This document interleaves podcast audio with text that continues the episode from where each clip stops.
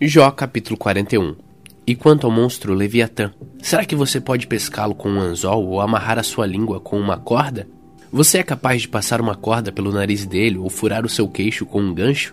Será que ele vai pedir que você o solte ou implorar que tenha dó dele? Será que ele vai fazer um trato com você, prometendo trabalhar para você o resto da vida? Será que você vai brincar com ele como se fosse um passarinho? Você vai amarrá-lo a fim de servir como um brinquedo para suas empregadas? Será ele vendido por um grupo de pescadores? Será que para isso o cortarão em pedaços? Será que você pode enterrar as lanças no seu couro ou fincar os arpões de pesca na sua cabeça?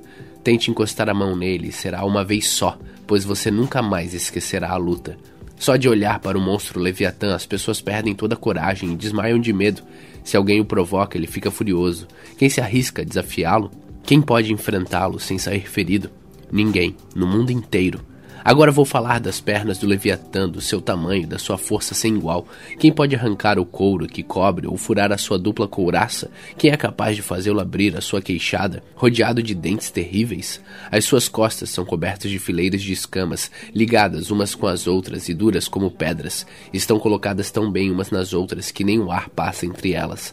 Estão ligadas entre si, bem coladas, de modo que ninguém pode separá-las. Quando Leviatã espirra, saem faíscas e os seus olhos brilham como o sol ao amanhecer. A sua boca lança chamas e dela saltam faíscas de fogo. O seu nariz solta fumaça, como a de galhos que queimam debaixo de uma panela. O seu sopro acende o fogo e da sua boca saem chamas. A sua força está no pescoço e a cara dele mete medo em todo mundo.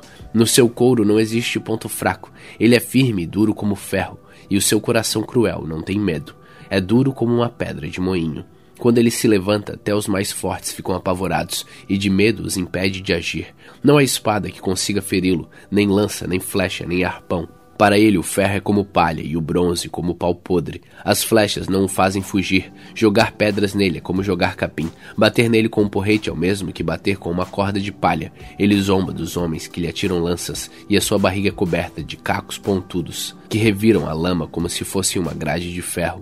Ele agita o mar e o faz ficar como água que ferve na panela, como óleo fervendo na caldeira. Ele vai deixando na água um rastro luminoso, como se o mar tivesse uma cabeleira branca. Não há nada neste mundo que se compare com ele, pois foi feito para não ter medo. O Leviatã olha para tudo com desprezo, e entre todas as feras orgulhosas, ele é o rei.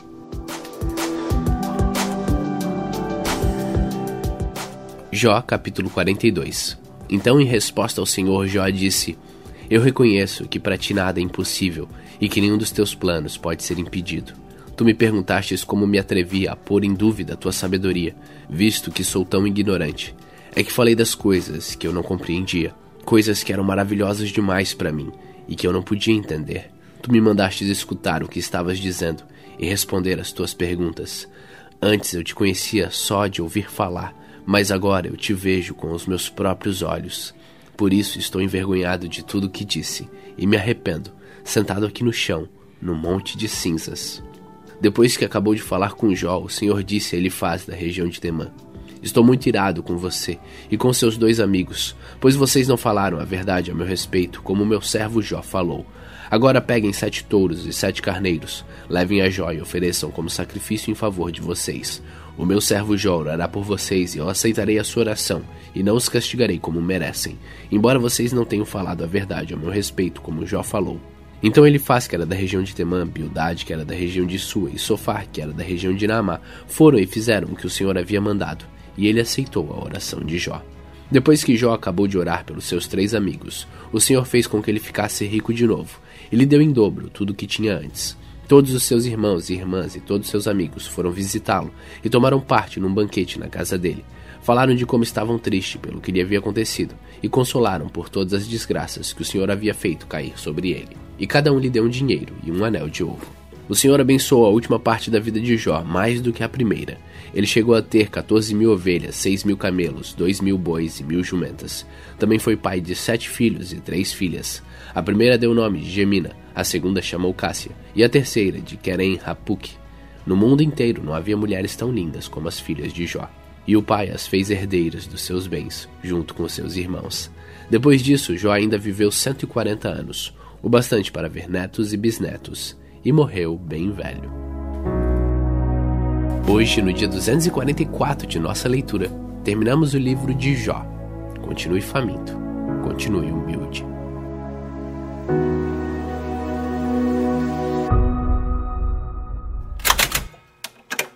Salmos capítulo 61 Ó Deus, ouve o meu grito de angústia. Escute a minha oração. No meu desespero, longe do meu lar, eu te chamo pedindo ajuda. Põe-me em segurança numa rocha bem alta, pois tu és o meu protetor, o meu forte defensor contra os meus inimigos. Eu te peço que me deixes viver no seu templo toda a minha vida, para ficar protegido debaixo de suas asas. Ó Deus, tu ouvistes as minhas promessas e me deste as bênçãos que pertencem aos que te temem. Dá uma vida longa ao rei, que ele viva muitos e muitos anos, que ele governe para sempre com a tua bênção, ó Deus. Protege-o com o teu amor e com a tua fidelidade. Assim eu sempre te cantarei louvores, e todos os dias te darei o que tiver prometido.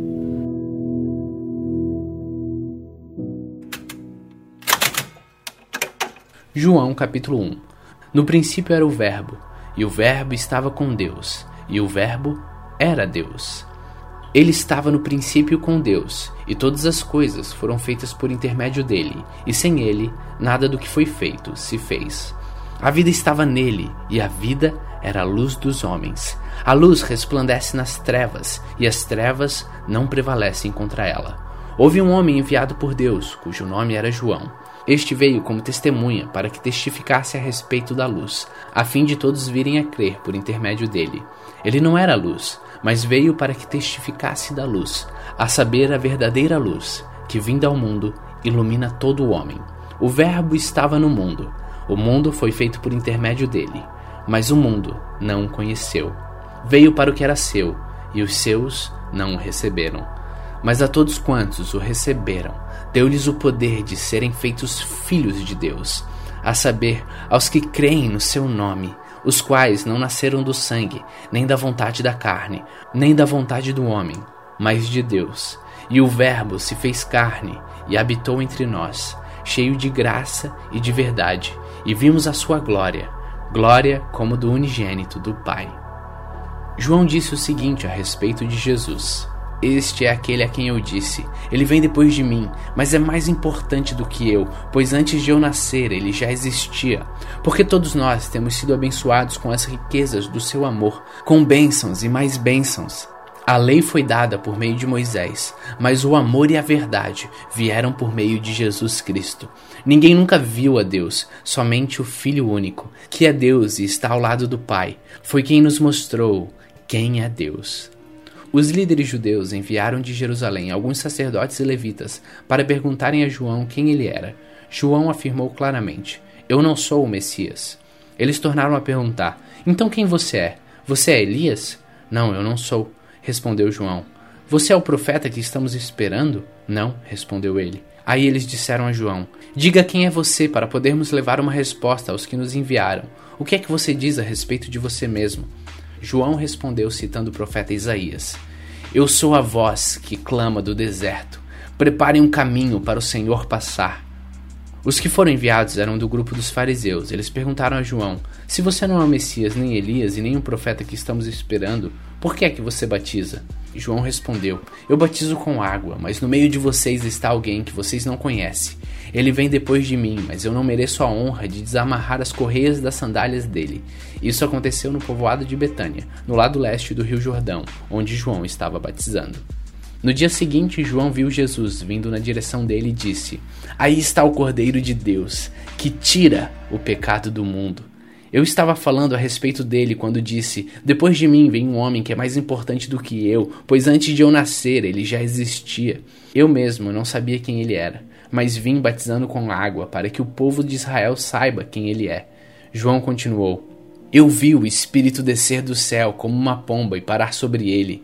Eu não sabia quem ele era, mas Deus que me mandou batizar com água me disse: Você vai ver o Espírito descer e parar sobre um homem. E esse é quem batiza com o Espírito Santo. E eu vi isso, e por meio desse motivo tenho declarado que ele é o Filho de Deus. No dia seguinte, João estava outra vez ali com dois dos seus discípulos, quando viu Jesus passar e disse: Aí está o Cordeiro de Deus. Quando os dois discípulos de João ouviram isso, saíram seguindo a Jesus. Então Jesus olhou para trás e viu que eles os seguiam e perguntou: O que é que vocês estão procurando? Eles perguntaram: Rabi, onde é que o Senhor mora? Rabi quer dizer mestre. Venham ver, disse Jesus. Então eles foram, viram onde Jesus estava morando e ficaram com ele o resto daquele dia. Isso aconteceu mais ou menos às quatro horas da tarde. André, irmão de Simão Pedro, era um dos dois homens que tinham ouvido João falar a respeito de Jesus e por isso o haviam seguido. A primeira coisa que André fez foi procurar o seu irmão Simão e dizer a ele: Achamos o Messias. Messias quer dizer Cristo. Então André levou seu irmão a Jesus, Jesus olhou para Simão e disse: Você é Simão, filho de João, mas de agora em diante o seu nome será Cefas. Cefas é o mesmo que Pedro e quer dizer pedra. No dia seguinte, Jesus resolveu ir para a região da Galiléia. Antes de ir, foi procurar Filipe e disse: Venha comigo. Filipe era de Betsaida, de onde era também André e Pedro. Filipe foi procurar Natanael e disse: Achamos aquele a respeito de quem Moisés escreveu no livro da lei e sobre quem os profetas também escreveram. É Jesus, filho de José, da cidade de Nazaré. Natanael perguntou: E será que pode sair alguma coisa boa de Nazaré? Venha e vê, respondeu Filipe. Quando Jesus viu Natanael chegando, disse a respeito dele: Aí está um verdadeiro israelita, um homem realmente sincero. Então Natanael perguntou a Jesus: De onde o Senhor me conhece? Jesus respondeu: Antes que Felipe chamasse você, eu já tinha visto você sentado debaixo daquela figueira. Então Natanael exclamou: Mestre, o Senhor é o Filho de Deus, o Senhor é o Rei de Israel. Jesus respondeu: Você crê em mim só porque eu disse que eu tinha visto debaixo da figueira? Pois você verá coisas maiores do que esta. Eu afirmo a vocês que isto é verdade. Vocês verão o céu aberto e os anjos de Deus subindo e descendo sobre o Filho do Homem.